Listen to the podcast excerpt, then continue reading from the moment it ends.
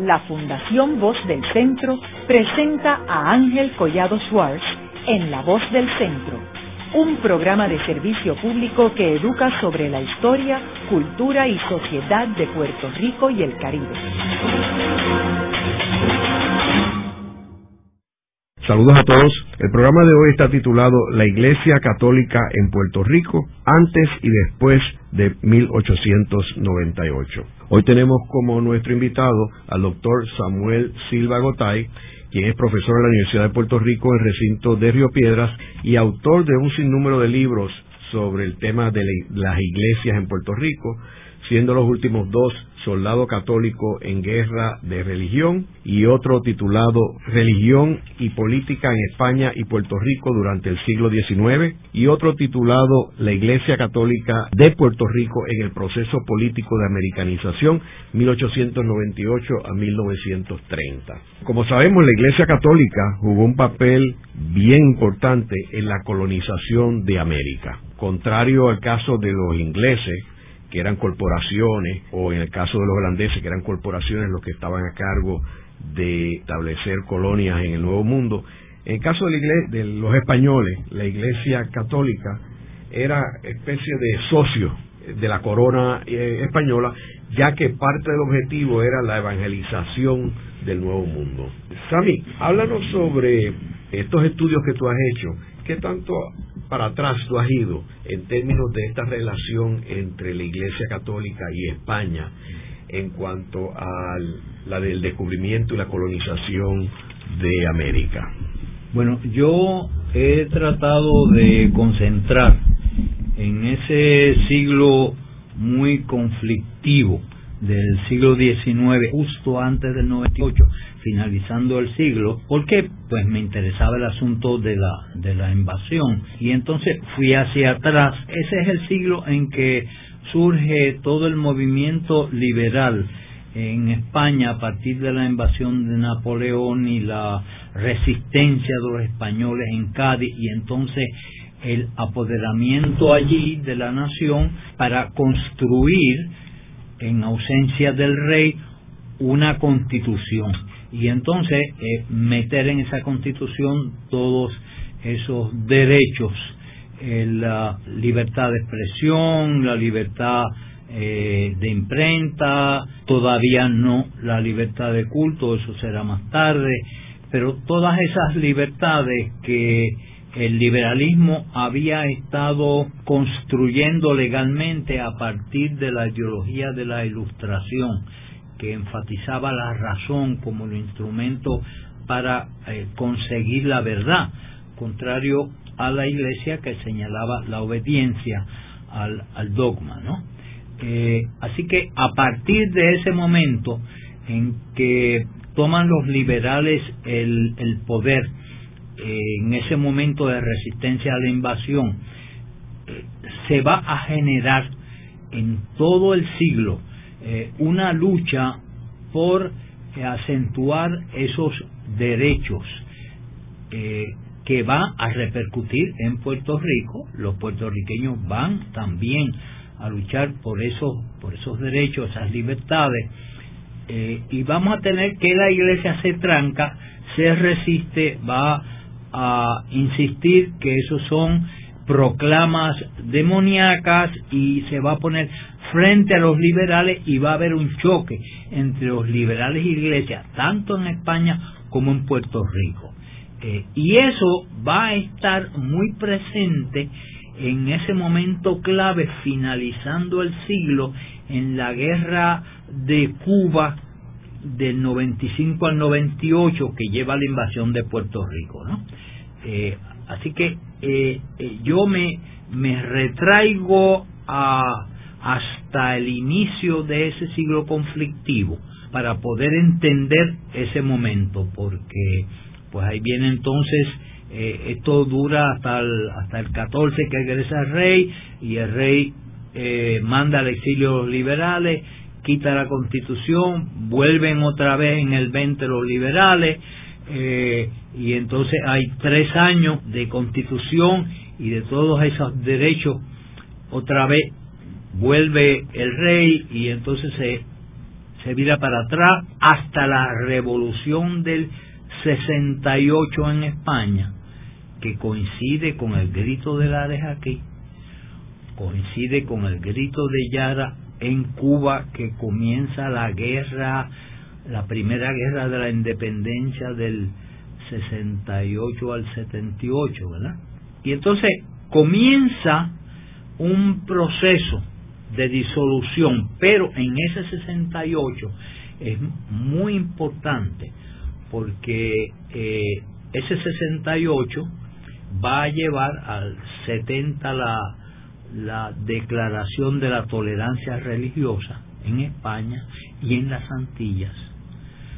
Va a declararse la primera república del 71 que hace posible que en el 73 entonces se escuche los reclamos de Puerto Rico y se dé la abolición de la esclavitud y ese mismo año se otorgue la primera a Puerto Rico, la primer artículo de la Constitución aplicable a Puerto Rico, que son todos los derechos.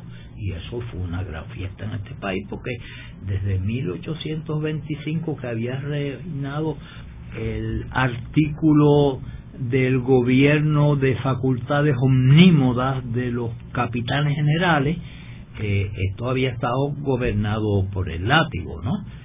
Eh, con descansos de cuando los liberales tomaban allá el poder en España, como en el 36, y le prometen, no, no lo vuelven a hacer provincia como como en el 12, sino que cuando fue Ramón Powell allá, sino que eh, le prometen unas unas leyes especiales, unas leyes especiales que nunca llegaron y la vuelven a poner bajo el código de, de la ley de India y hasta el 65 que viene la Junta Informativa para entonces hacer esas leyes especiales y los puertorriqueños aprovechan y en esa Junta Informativa ese es el ideario liberal muy importante que ellos sacan para afuera y a mí me parece que es muy muy importante que déjame ver si encuentro por aquí si no ahorita eh, leemos ese ideario porque eh, para toda la discusión futura va a ser importante. Ellos reclaman conforme a la constitución debían aplicar a Cuba y Puerto Rico las siguientes libertades y derechos. Imprimir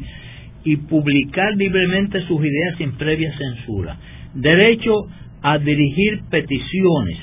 Ser admisibles a todos los cargos, aunque no se fuera español peninsular, poder ejercer en cualquier profesión, disponer que todos deberían estar sujetos a los mismos códigos civiles y criminales, proscribir el desafuero, los tribunales específicos y las facultades omnímodas y dictatoriales, otorgar la libertad para que se reúnan para discutir sobre asuntos públicos y proclamar que ninguno pueda ser detenido ni preso ni su casa allanada excepto por ley. Establecer que ninguna ley podrá sujetar a servidumbre perpetua ni temporal a nadie que esté en posesión de su libertad y añadir que jamás se impondrá la pena de confiscación de bienes. Esto te da una idea de precisamente todo lo que había estado ocurriendo en el país eh, y los reclamos que eran eh, lógicamente desprendibles de la filosofía liberal. Ahora, Sammy, ¿y qué posición asumía la Iglesia Católica ante todos estos reclamos? El problema era que la Iglesia entonces, en varios de sus cartas pastorales, eh, de sus documentos, el Papa establecía que todo esto era producto del pensamiento diabólico, que tanto la razón como la libertad, según la expresaban los liberales, eso era iba en contra de la Iglesia. Eh, y entonces varios documentos muy importantes como el Miraribus y otros que se van a proclamar eh, por la Iglesia durante el siglo iban precisamente dirigidos a revocar el pensamiento liberal.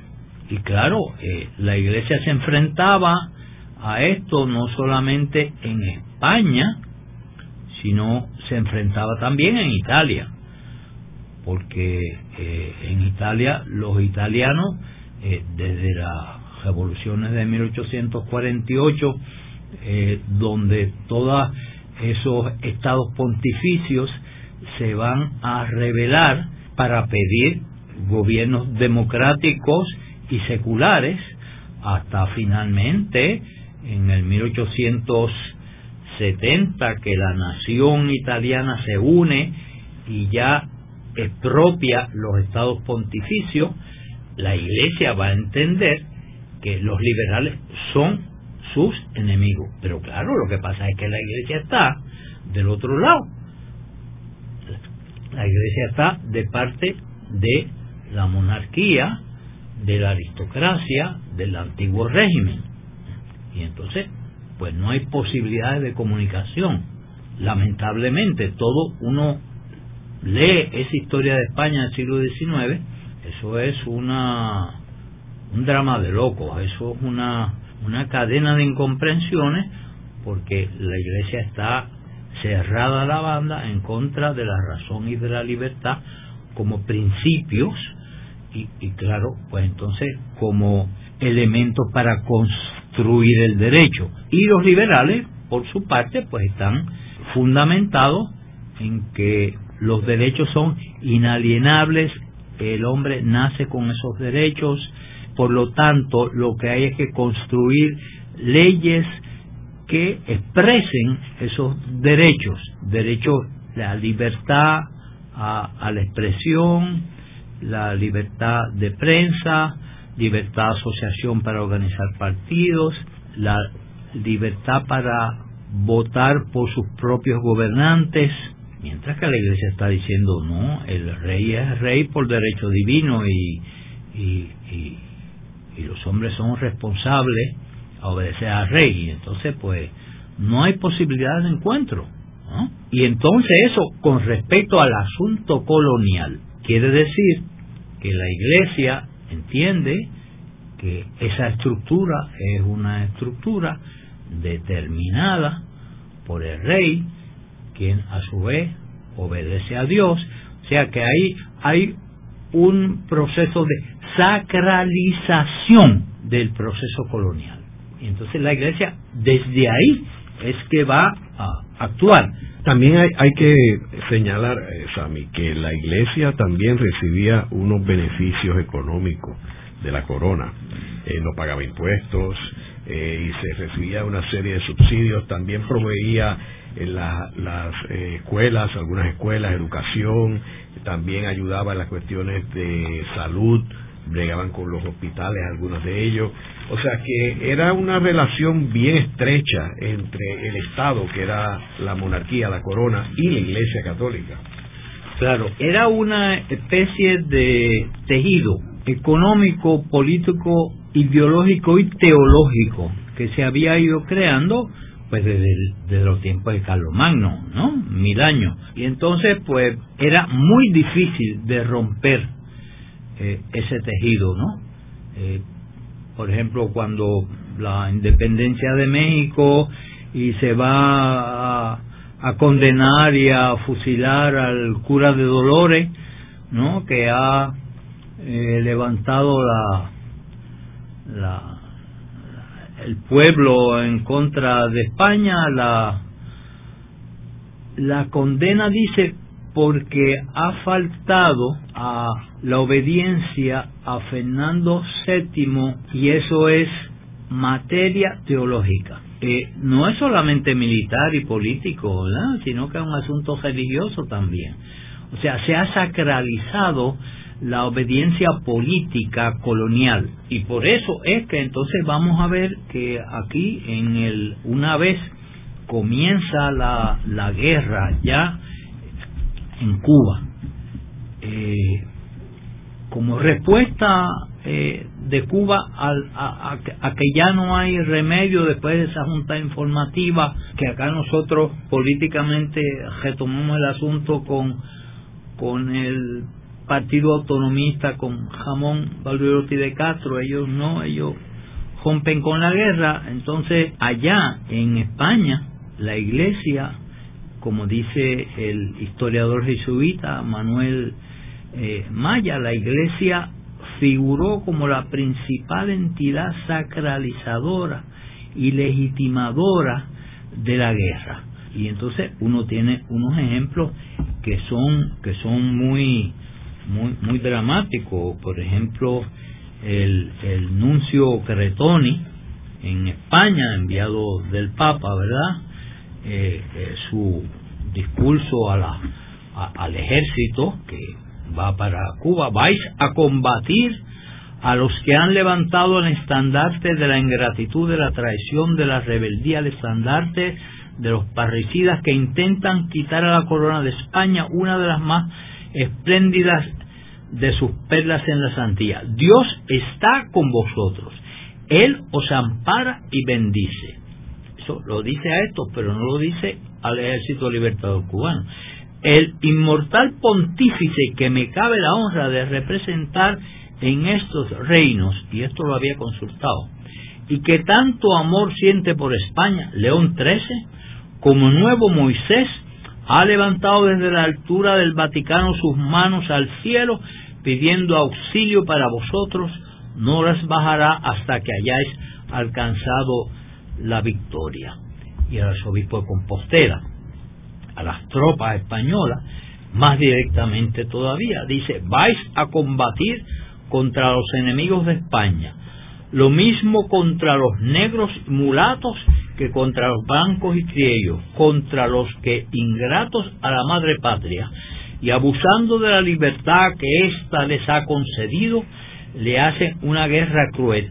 Vais a sostener una guerra de religión, porque los insurrectos destruyen las iglesias impiden el culto divino. Es el proceso de sacralización. Y el mismo Papa, la reina, eh, también le da un, un mensaje un mensaje igual cuando le escribe y, y se reitera, de corazón reiteramos nuestro deseo que el Señor haga prosperar las armas españolas en favor del trono de esa católica nación, personalmente.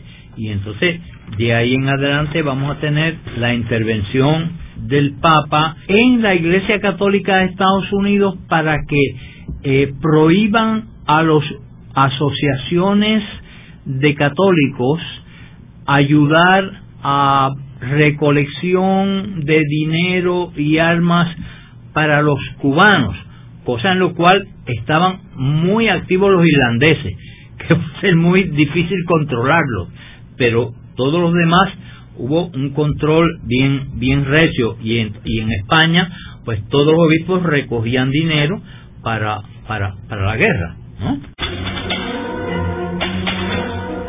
Luego de una breve pausa, regresamos con Ángel Collado Schwartz en La Voz del Centro.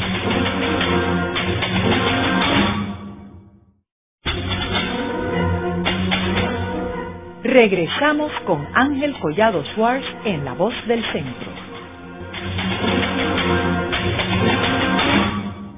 Continuamos con el programa de hoy titulado La Iglesia Católica en Puerto Rico, antes y después del 1898. Hoy tenemos como nuestro invitado al doctor Samuel Silva Gotay, el profesor de la Universidad de Puerto Rico en el recinto de Río Piedras y autor de un sinnúmero de libros sobre estos temas. En el segmento anterior estuvimos hablando sobre el liberalismo en España y cómo la Iglesia, la Iglesia Católica, asumió una posición bien conservadora eh, afiliándose y solidarizándose con la monarquía y con las posiciones conservadoras eh, de Europa en estos momentos. Eh, nos quedamos hablando del 1898 y lo que estaba pasando un poco antes de 1898 y cómo España estaba recibiendo el respaldo del Vaticano en términos de su consigna de eh, proteger y mantener las colonias que tenía en América. Eh, ahora, Sami, ¿qué sucede cuando ya entramos en la guerra hispanoamericana y Estados Unidos eh, le declara la guerra a España. Antes de declarársela todavía, porque eso va a ser una, una carrera eh, de obstáculos hasta llegar a ese momento. Se da una vez Estados Unidos amaga con que pudiera intervenir porque estaban en peligro eh, sus intereses allí, sus intereses azucareros. Entonces, el Papa nombra a John Ireland, el obispo de San Paul, Minnesota, que era amigo del presidente McKinley, para unas eh, conversaciones secretas, eh, para tratar de que hubiese una especie de conversaciones que se detuviera la guerra de, de España en Cuba y que se comenzaran unas conversaciones. Lo segundo es que el secretario de Estado del Vaticano, Rampolla, ofrece una entrevista a New York Journal sobre los esfuerzos del Papa para ayudar a Cuba.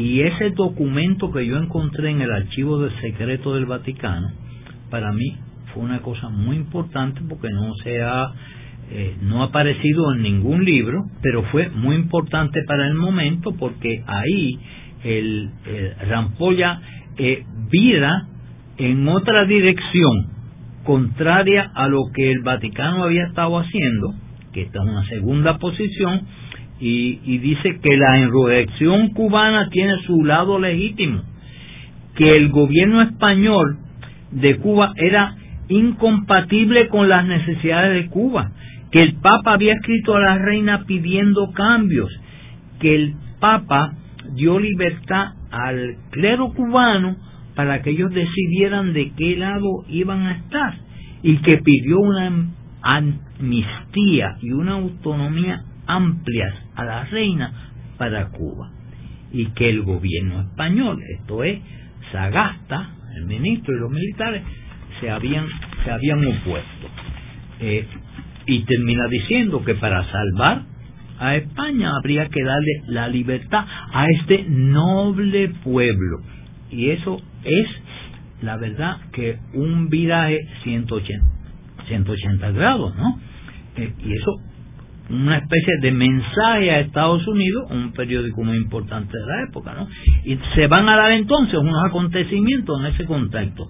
Porque el presidente de los Estados Unidos, que había Estado ya aprovechando la situación para intervenir, solicita seguida 50 millones de dólares al Congreso para los preparativos de guerra. Y Woodford, el, el enviado a España del presidente, exige la eliminación de los campos de concentración que Weyler, ese general maldito de España en Cuba, había estado allí eh, organizando para destruir el apoyo que tenía el ejército liberador cubano de los campesinos. Y, eso fue una cosa terrible porque ahí murieron entre 200.000 y 400.000 personas de hambre eh, aglomerados en, en las ciudades, ¿no? Porque los sacaron de sus comunidades y, y de sus campos. Es entonces cuando la reina pide al Papa que intervenga directamente por amor a su ahijado, el hijo de la reina, ¿verdad? Alfonso Alfonso XIII va a ser, va a ser ese, y que era todavía pequeño. El Papa dice que sí, que él está dispuesto a intervenir si la reina pide públicamente un armisticio.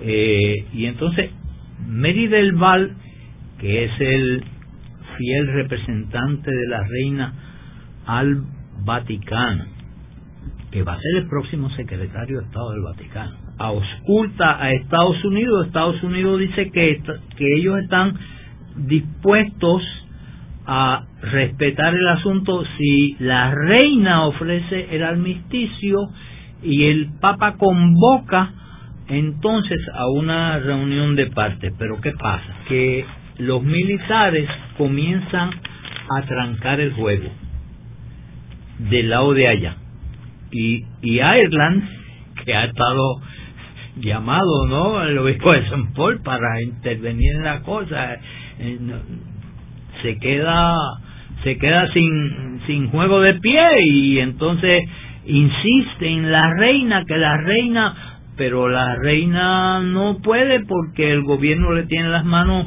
amarradas y entonces el gobierno le tiene las manos amarradas al Papa también, de tal manera que la cosa no camina hasta que los embajadores europeos, porque los embajadores europeos están preocupados por la guerra, que esto, esto les puede afectar a todos.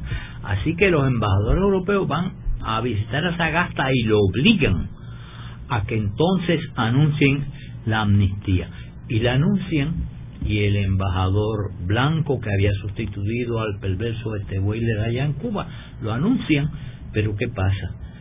Que Máximo Gómez dice, no, es muy tarde. Nosotros la aceptamos si eso viene con la independencia de Cuba y con la promesa de que se van de Cuba.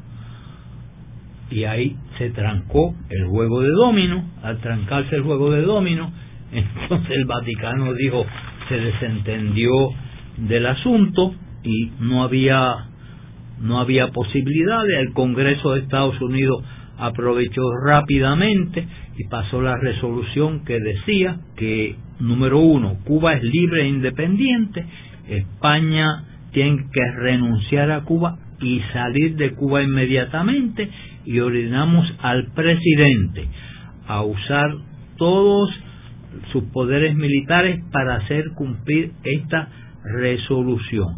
Además, una enmienda, la enmienda Teller, que dice que Estados Unidos no tiene interés en soberanía sobre Cuba para convencer a los antiimperialistas que había en el Congreso que votaran por el asunto.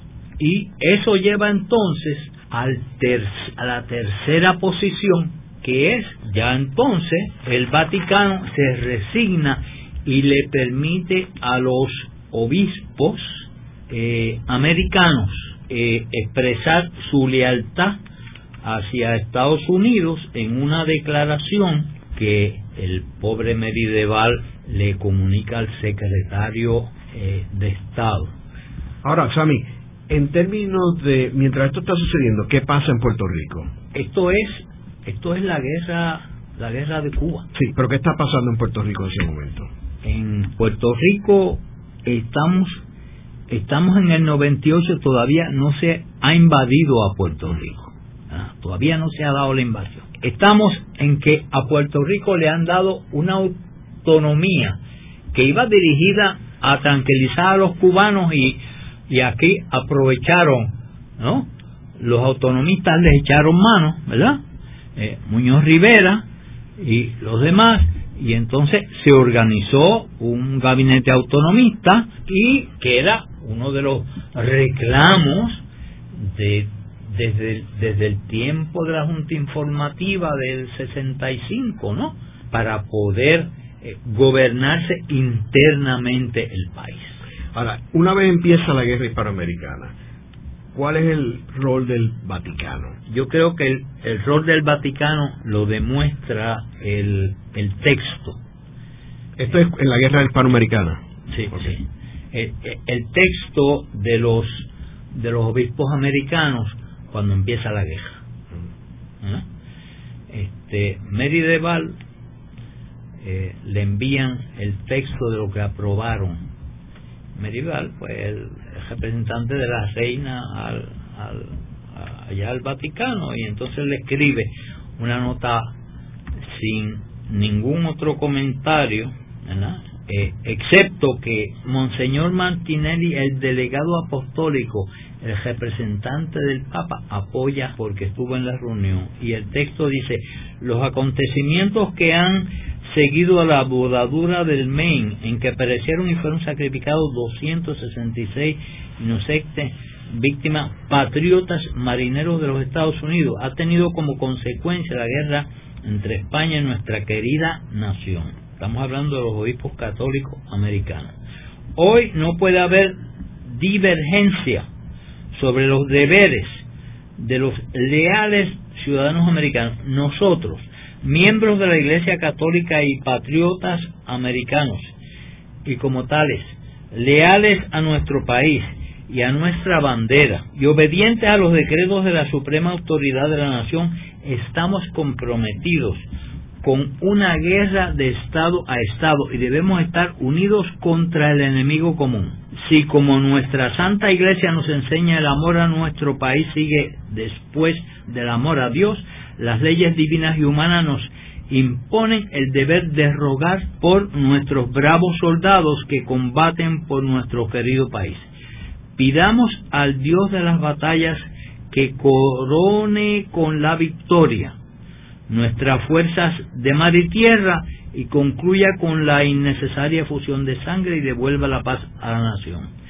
Con ese fin disponemos que hasta la conclusión de la guerra los sacerdotes pidan en la misa por el restablecimiento de la paz y por el triunfo glorioso de nuestra bandera. Lo que se estaba pidiendo la Iglesia Católica y el Vaticano en la primera en la primera vuelta allá a Dios para el triunfo de aquellos otros soldados, ahora estos obispos de la misma iglesia la piden al mismo Dios para los soldados del otro lado.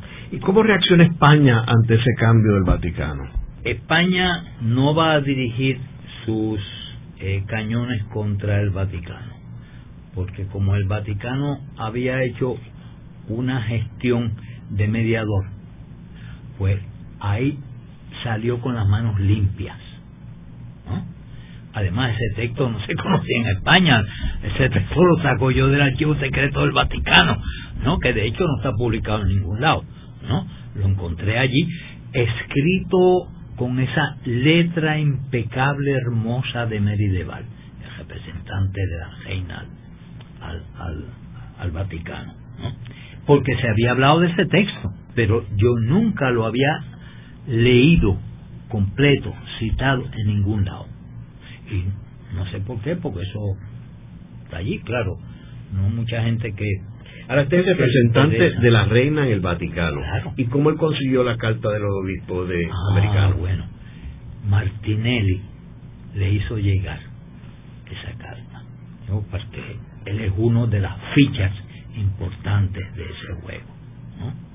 ¿Y cuáles fueron las acciones concretas del Vaticano en términos de ser mediador entre Estados Unidos y España. El exigirle a la reina que anunciara la amnistía y disponerse entonces el Papa a decir públicamente que él se comprometía a reunir las partes, inclusive aceptar aceptar un documento que le envía el gobierno español del proyecto de cómo debía la reina decirlo públicamente y cómo debía el Papa responder, eh, que Merideval le hace llegar al, al, Vaticano.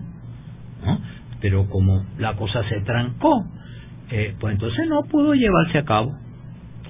Y de ahí en adelante eh, los cañones no van a ser en España, no van a ser contra el Papa, van a ser contra Estados Unidos como nación eh, que quiere quedarse con los territorios, que incivilizada, que no tiene la más mínima consideración a los miramientos diplomáticos, bla, bla, bla, lo que se hace en esas condiciones, en estas situaciones, ¿no? Pero al Vaticano el Vaticano quedó limpio, ¿no?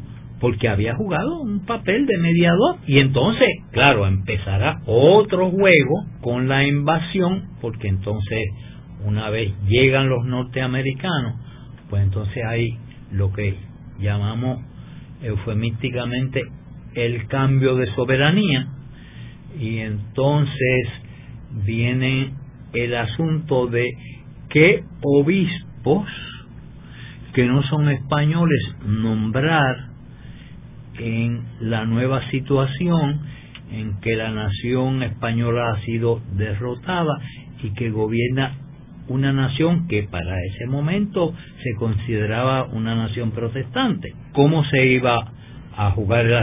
Y complicaba toda la cuestión, una guerra que había en Filipinas contra los frailes, pero eso lo dejamos ahí en el trasfondo.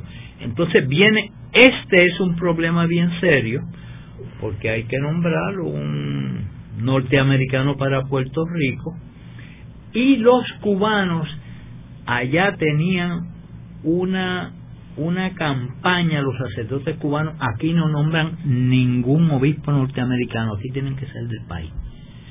Y van a ser insistentes y van a ser muy fuertes y finalmente el Vaticano lo que hace es que nombra un obispo eh, cubano pero le pone de guardia espalda dos ayudantes norteamericanos eh, de vicario así que eh, mantiene el, la relación pero en Puerto Rico se nombra a un norteamericano y eso de ahí en adelante siempre se va a consultar al presidente de los Estados Unidos.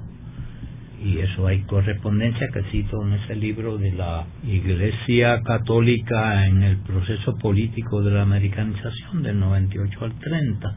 Se consultaba al presidente de los Estados Unidos sobre el nombramiento del, del obispo.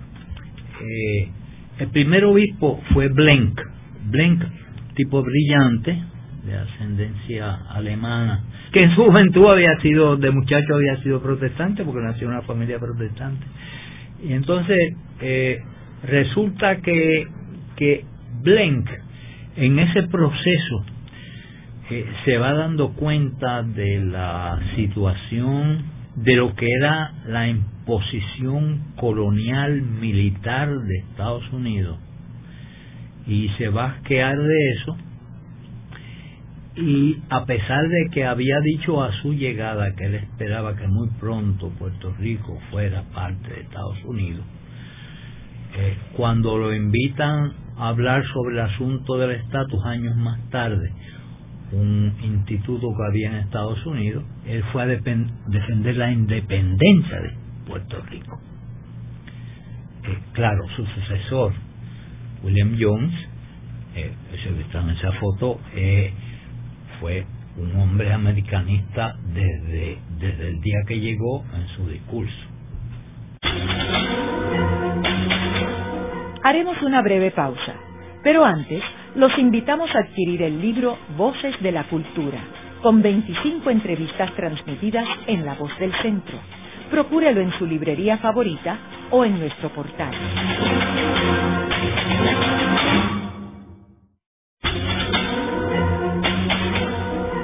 Están escuchando a Ángel Collado Schwartz en La Voz del Centro.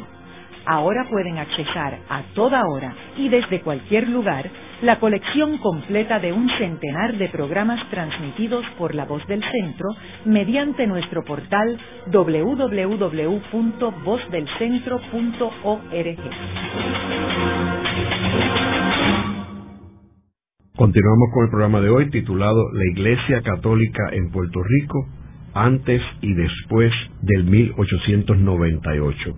Hoy tenemos como nuestro invitado al doctor Samuel Silva Gotay, profesor en la Universidad de Puerto Rico en el recinto de Río Piedras y autor de un sinnúmero de libros sobre estos temas. Sami, eh, estábamos hablando en el segmento anterior sobre el segundo obispo americano que llegó aquí a Puerto Rico, este William Jones. Sin embargo, no, no hablaste de algo que es importante, que, que hemos cubierto en otros programas aquí en La Voz del Centro, que es el plan estratégico de los protestantes eh, ah. para invadir a Puerto Rico religiosamente, desde el punto de vista eh, religioso. Eh, y la pregunta es, ¿cómo se pudo armonizar esta lucha entre tres sectores religiosos con la misma religión, ¿verdad? O sea, en caso de dos de ellos de la misma religión, o sea, los católicos estadounidenses, los católicos españoles y entonces los protestantes americanos. Exactamente. Sí. ¿Cómo se pudo armonizar eso? Sí, sí, dentro. Y un presidente de Estados Unidos masón. eh, vamos a, a, ver el cómo fluyó en el caso de la Iglesia Católica el hecho de que los obispos fueran norteamericanos y que la mitad del clero se devolviera de regreso a España eh, y se quedara más de la mitad de las parroquias sin quien las atendiera, va a obligar a estos obispos a traer clero norteamericano, eh, muchos de ellos con muy poco conocimiento del español, pero muy eh, gente muy dedicada a, a, la evangelización, dispuesto al sacrificio, y esa gente montaron las escuelas parroquiales y lo que son las academias hoy católicas, eh, donde el inglés hasta el 60 fue eh, el idioma el idioma oficial, ¿no? Contra lo cual Rodríguez Otero tronó allá en el 60, ¿no? Y, ese grupo de católicos nacionalistas y muy puertorriqueños. Pero a la misma vez hubo un sector católico que se deslindó de eso y que fue esencial para formar el Partido de la Independencia ese del 1912. Y ahí comienza a haber entonces dos vertientes dentro de la Iglesia Católica. Una vertiente puertorriqueñista que va a tomar una forma muy radical en el caso de los nacionalistas con Pedro de su campo y otra vertiente muy norteamericana en, en los colegios católicos que forman la élite del país americanizante. En el caso de la iglesia protestante, la iglesia protestante es una iglesia con una mentalidad evangelizadora, misionera que ha desarrollado en el siglo XIX un aparato misional y toda una teología misional que no había tenido antes eh, y que se desborda en África y Asia y en aquí ve el momento para entonces entrar en el Caribe y por ahí hacia América Latina un, mundo católico va a haber unas discusiones en, en, la, en la internacional misionera mundial eh, con respecto a eso porque ellos van a decir eh, lo de nosotros es que el mundo sea cristianizado y América Latina es cristiano. Eh, no hay por qué meter las manos allá.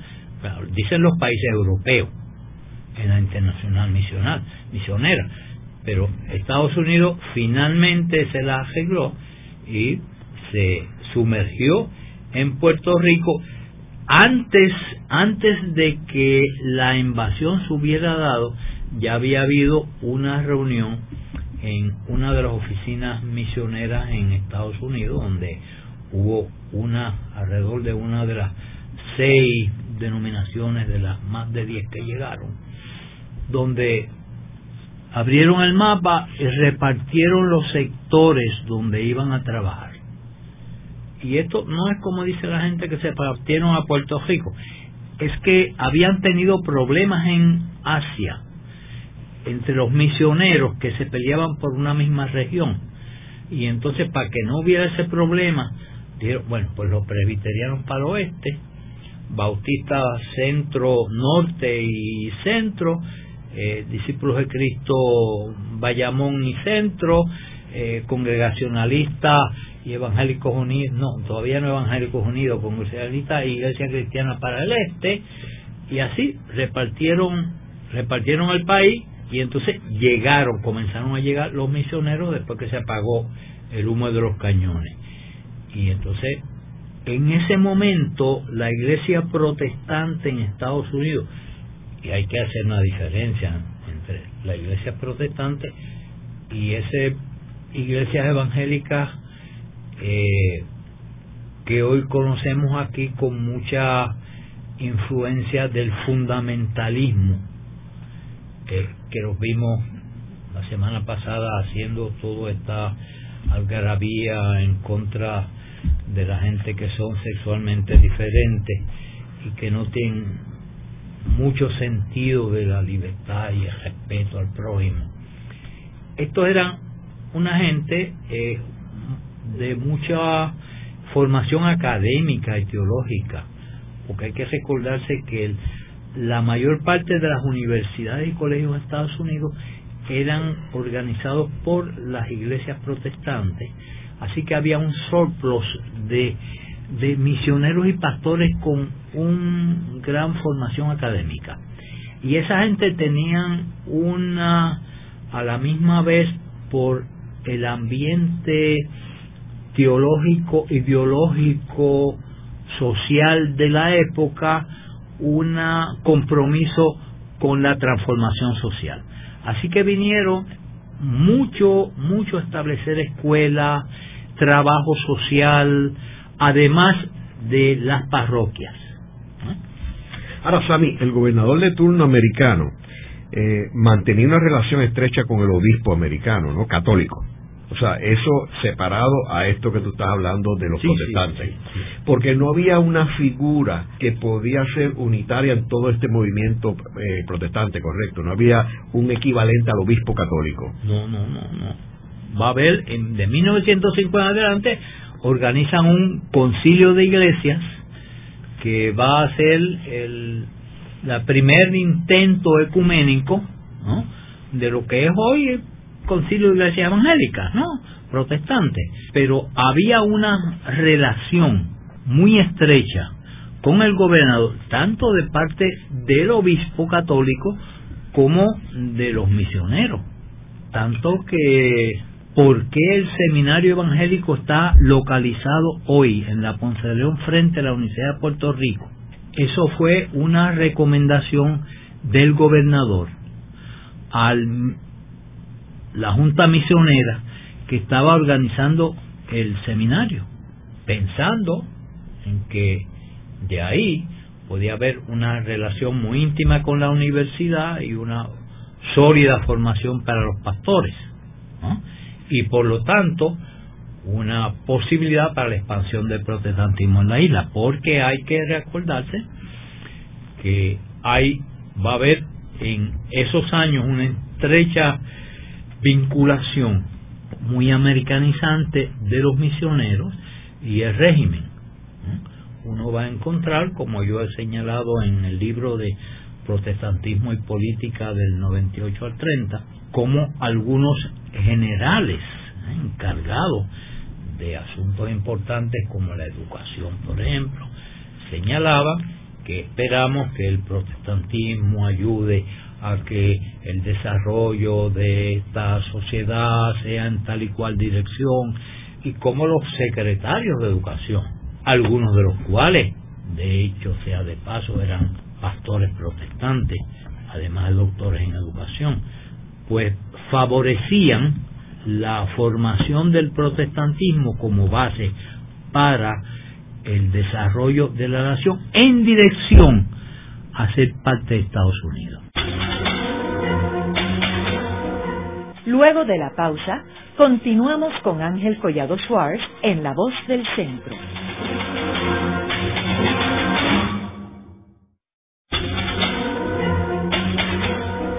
Continuamos con la parte final de La Voz del Centro con Ángel Collado Schwartz.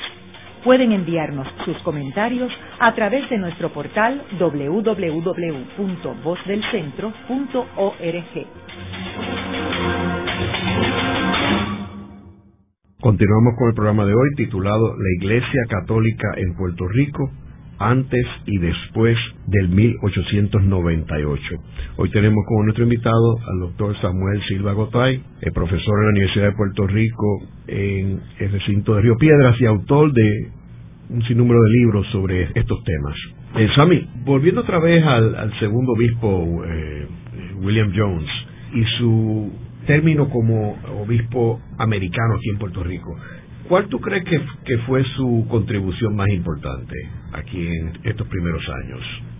Ese es un obispo importante porque estuvo mucho tiempo hasta cuando muere en el 1920.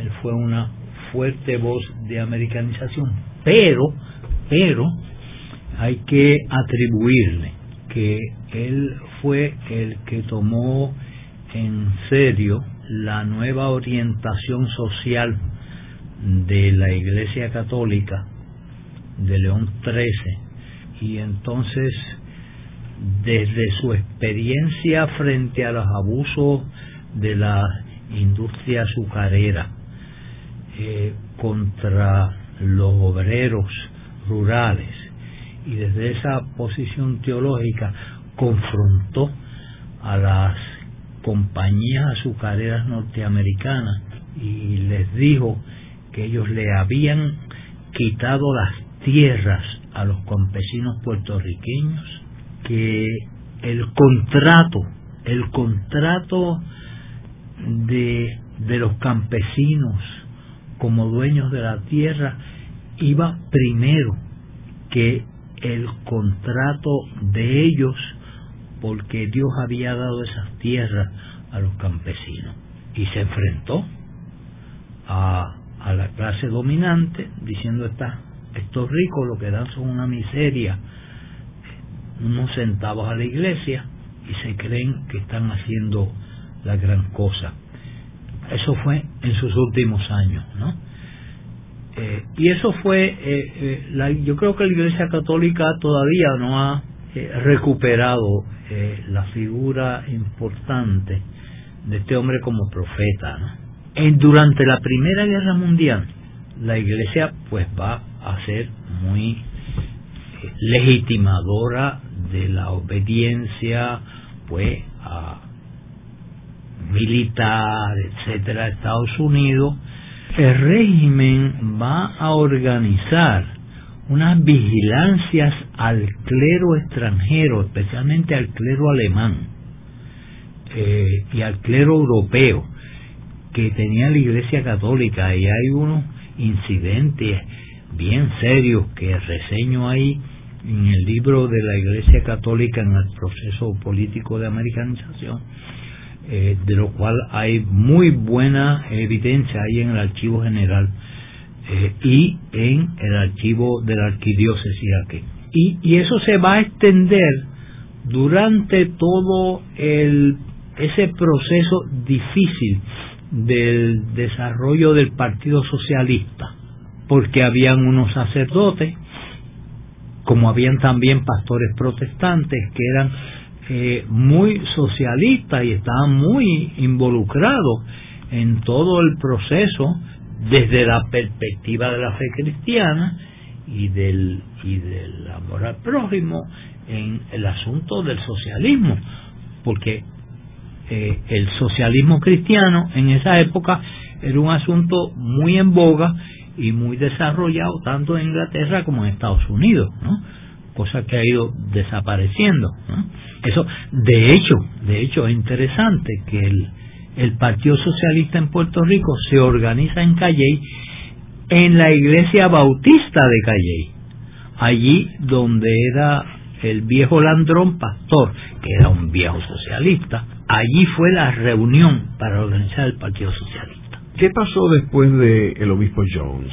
Después del obispo Jones van a venir unos obispos que no van a ser figuras dramáticas eh, y a quienes eh, Campo va a recriminar por no eh, responder al compromiso que él entendía que debían tener con Dios respecto a un pueblo. Pero entonces viene la, la situación del, del 60 cuando hay una despertar eh, nacionalista y puertorriqueñista en Puerto Rico que va a llevar los católicos a, a pedir un obispo puertorriqueño.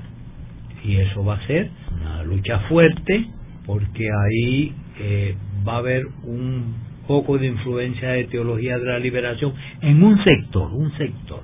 Otro sector va a ser por su compromiso con la cosa española, como en el caso de, de del licenciado Rodríguez Otero que decíamos, ¿verdad? Este, y esa idealización del que ahora se podía idealizar, se olvidó el pasado y se idealizaba eh, el, el régimen español. Así que por un lado, son los dos vertientes que no tenían que ver una con la otra, pero que eh, se unían en cuanto a la afirmación de los puertorriqueños. Y entonces se, se pide y se lucha por un eh, obispo puertorriqueño. Y allá en Vaticano, pues, eh, barajaron las cartas y pensaron que entonces los intereses de los puertorriqueños y de los Estados Unidos se podían eh, converger en un puertorriqueño que era capellán de la Fuerza Armada en Puerto Rico, ¿verdad? este, Aponte Martínez. Y entonces Aponte Martínez recibe el telegrama de el Vaticano montado en un tanque allá en Salino. Y es muy, muy, muy, muy demostrativo, dramático todo de nuestra historia, ¿no? Sin embargo, resultó un jíbaro muy comprometido con, con el país. En el programa de hoy hemos visto el rol que ha jugado la Iglesia Católica en Puerto Rico eh, y en, y las Antillas, en Cuba también, este, eh, antes y después de 1898. Vemos como al principio, en, a finales del siglo XIX, eh, y durante el siglo XIX, todos los movimientos liberales que surgían en, Europa, la Iglesia Católica asumía una posición bien conservadora y no participaba con esos movimientos. Eh, luego, en la medida que España entraba en, las guerras en América, eh, la Iglesia Católica respaldaba la posición de la corona de España. Pero una vez comienza la guerra hispanoamericana, eh, el Vaticano y la Iglesia Católica se sitúan en una posición de mediador entre los dos bandos y finalmente cuando gana Estados Unidos la guerra, la Iglesia Católica rápidamente eh, moviliza sus, sus obispos en Estados Unidos para que sustituyan los obispos españoles que estaban en Puerto Rico y que pudieran balancear la entrada de los protestantes estadounidenses en Puerto Rico. Eh, muchas gracias, Sam. Ah, muy encantado, como siempre. Esta ha sido una producción como servicio público de la Fundación Voz del Centro. Los invitamos a sintonizarnos la próxima semana a la misma hora. Y recuerden que pueden adquirir el libro Voces de la Cultura en su librería favorita o en nuestro portal